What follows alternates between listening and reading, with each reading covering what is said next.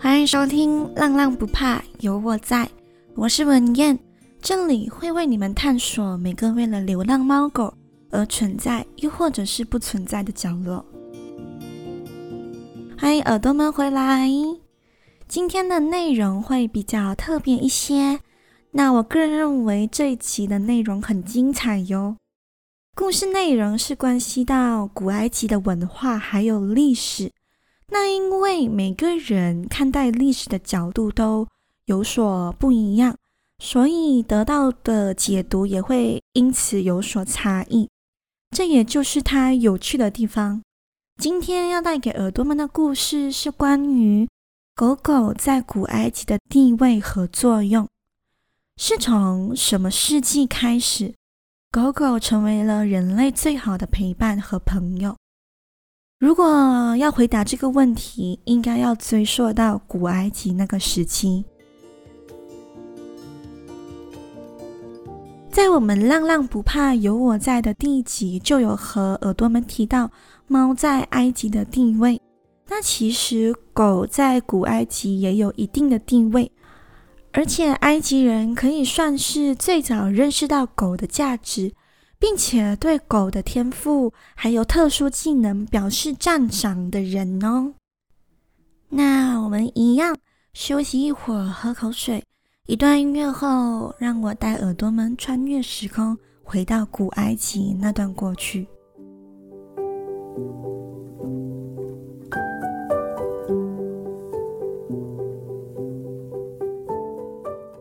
欢迎耳朵们回来，今天就和耳朵们一起来探讨一个非常有趣的主题，那就是狗狗为什么会成为人类的陪伴和朋友，还有狗狗在古埃及的地位跟它的作用。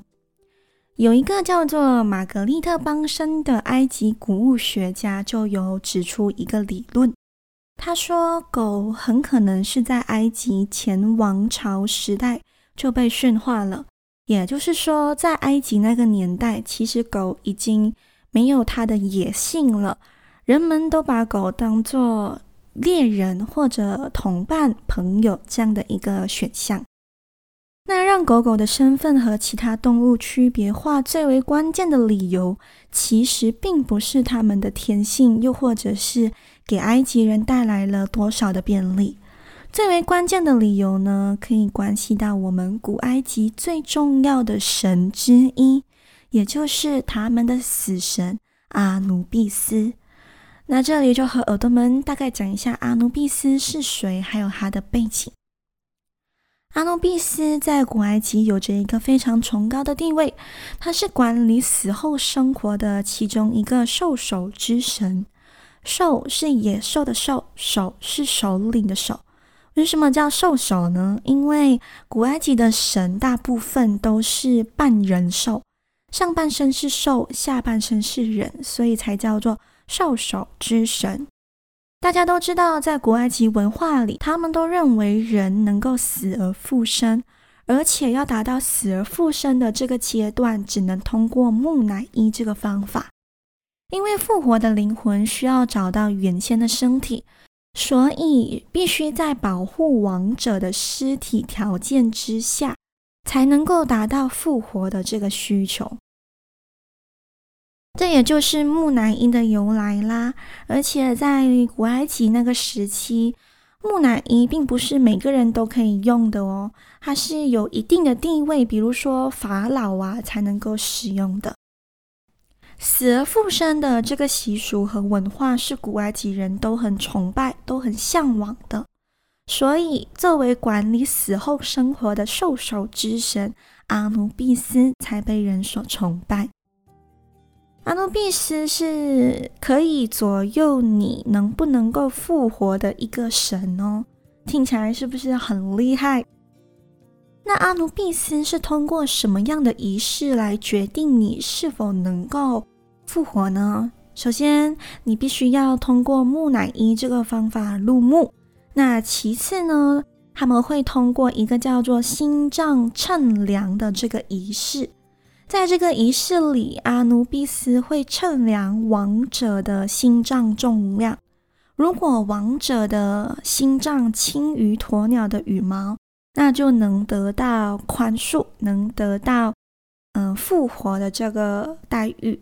那相反的，如果它重于鸵鸟的羽毛，就代表这个人罪孽深重，所以他就不能够获得这个重生的机会。是为什么会用鸵鸟的羽毛呢？因为鸵鸟的羽毛是古埃及真理和正义的女神玛雅特的代表形象。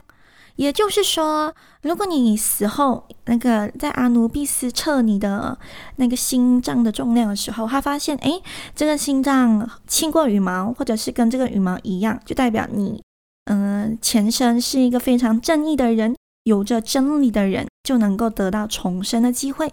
那如果你重的话，代表你没有正义，你的罪孽深重，所以你就会嗯被处处决。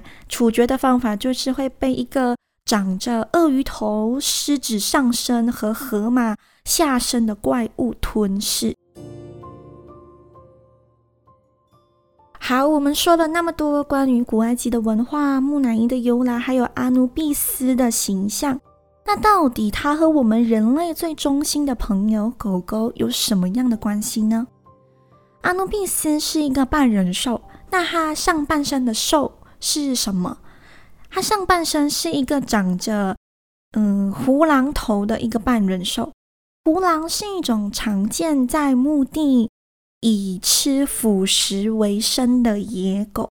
考古学家则认为阿努比斯这个动物的由来。是来自于埃及犬科动物非洲狼。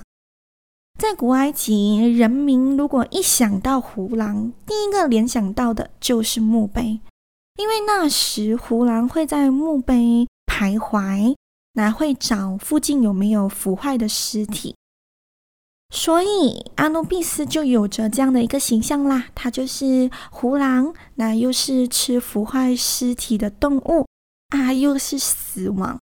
大家有没有觉得很奇怪？为什么感觉很残忍的这个人会得到崇拜？那为什么又会称他为死神呢？因为阿努比奇有一个特征是胡狼普遍胡狼都没有的，那就是他身上独特的黑色。黑色是一般胡狼都不会有的颜色。这个黑色有着重生的意思，因为在古埃及，黑色跟那个尼罗河谷的。黑色泥土有着一样的定义，这是代表重生。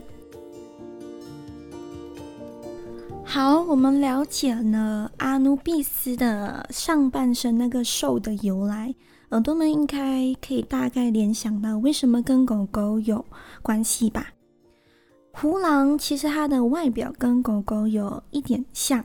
那当时的古埃及又没有太大的去区别化胡狼跟狗这两类动物，所以呢，因为狗的样貌跟胡狼有几分相似，就成了阿努比斯的代表之一。在狗被定义为阿努比斯的代表之后，它的地位有了很大的变化。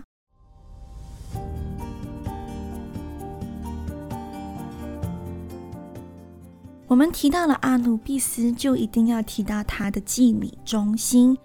每一个神啊，都会有一个固定的祭礼中心。那这个祭礼中心会安排在埃及的某一个城市。阿努比斯的祭礼中心呢，就在埃尔凯斯这个城市。因此，这个城市也被埃及人称为“狗之城”。在这里，狗狗可以自由自在地在阿努比斯的神殿里游荡。它们也被用来当做祭品，当做阿努比斯的祭品。狗狗除了被用来当做阿努比斯的那个祭品，它也被当做一些法老的陪葬品。为什么会选择用狗来做陪葬品呢？是因为，呃，那时候的古埃及人因为把狗当做阿努比斯的代表之一。所以他们认为，狗狗如果跟着法老一起陪葬的话，那这个狗狗就能跟阿努比斯达到一定的连接，就可以提高它重生的几率。这样子的话，狗狗的需求量就瞬间增加了。但是因为狗狗的死亡率不能够满足这些木乃伊祭品的需求，而且那个年代，如果你想要谋杀一只狗的话，会得到非常严厉的惩罚，甚至是死罪。嗯，因为那时候狗狗的地位非常崇高，崇高到什么样的程度呢？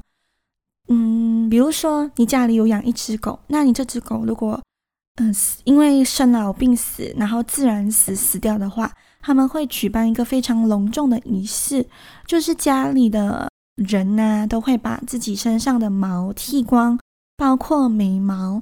那在街上如果看到哪一些人没有眉毛的话，代表他家里的狗已经去世了。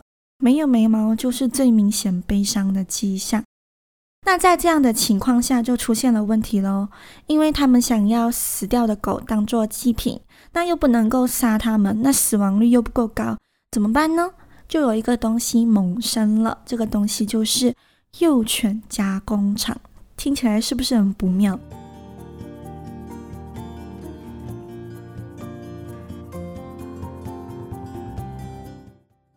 幼犬加工厂成立的唯一目的，就是培育成为阿努比斯祭品，又或者陪葬品的一个加工厂。这件事情为什么会被揭发呢？是因为在一八九七年，有一个法国考古学家叫做雅克德·摩根，发表了一个关于这个墓地的论文。但是这个论文呢，几乎没有花更多时间去探讨关于动物的墓坟，因为那时候大家只注重于法老的木粉嘛，但他们没有去研究为什么法老旁边会有那么多动物的木粉。所以呢，有一个叫做尼克尔森的人就出来了。这尼克尔森他也是考古学家，他在一九九二年就跟他的同事一起花了很长的一段时间研究了这些动物的木粉。那在这项研究发现了一个惊人的真相。尼克尔森说，一旦你进入了地下墓坟的前部，就没有了自然光。一切都必须用手电筒来照明，这是一件非常壮观的事情。在这趟研究，他们发现了八百万木乃伊化的小狗。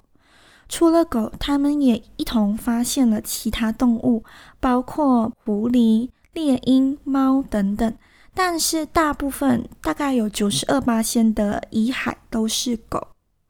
目前不清楚为什么除了狗，其他动物也会被一同埋下地下坟墓，但是很有可能因为这些动物跟狗都一样，就是非常的忠诚，所以可能那时候狗狗的死亡率过于低，他们就用其他动物来代替。尼克尔森还说，这些狗都有一个相似的地方，就是它们的年龄好像只有几个小时或者几天大，就被当作陪葬品了。那这些幼犬呢，全部呢都是属于自然死的，因为它们没有在它身上找到被公鸡杀死的痕迹，又或者是呃骨头摔坏的痕迹。他们推断这些幼犬很可能是在。母亲生下来后就被逼分离，然后脱水挨饿导致死亡的，所以呢，他们才有了这个幼犬加工厂的这个推断。因为在八百万这么庞大的数目下，又不是人造成的死亡下，只有一个可能性，就是这些八百万的小小狗啊，都是来自于一个加工厂。那这个加工厂就是。嗯，为了提供法老或者是阿努比斯的祭品为目的而饲养他们的。当然，以上的说法都是考古学家根据证据而推断出来的结论，没有人能够很肯定的承认它的准确性，也没有人能够把历史说得很准确。这也就是它有趣的地方。我自己非常喜欢死而复生这个概念，觉得这个概念非常的美，美在让人有希望。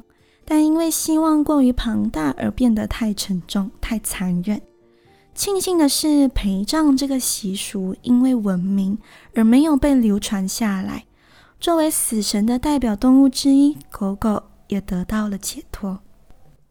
不知道耳朵们喜不喜欢今天特别的分享？它算是冷知识吧。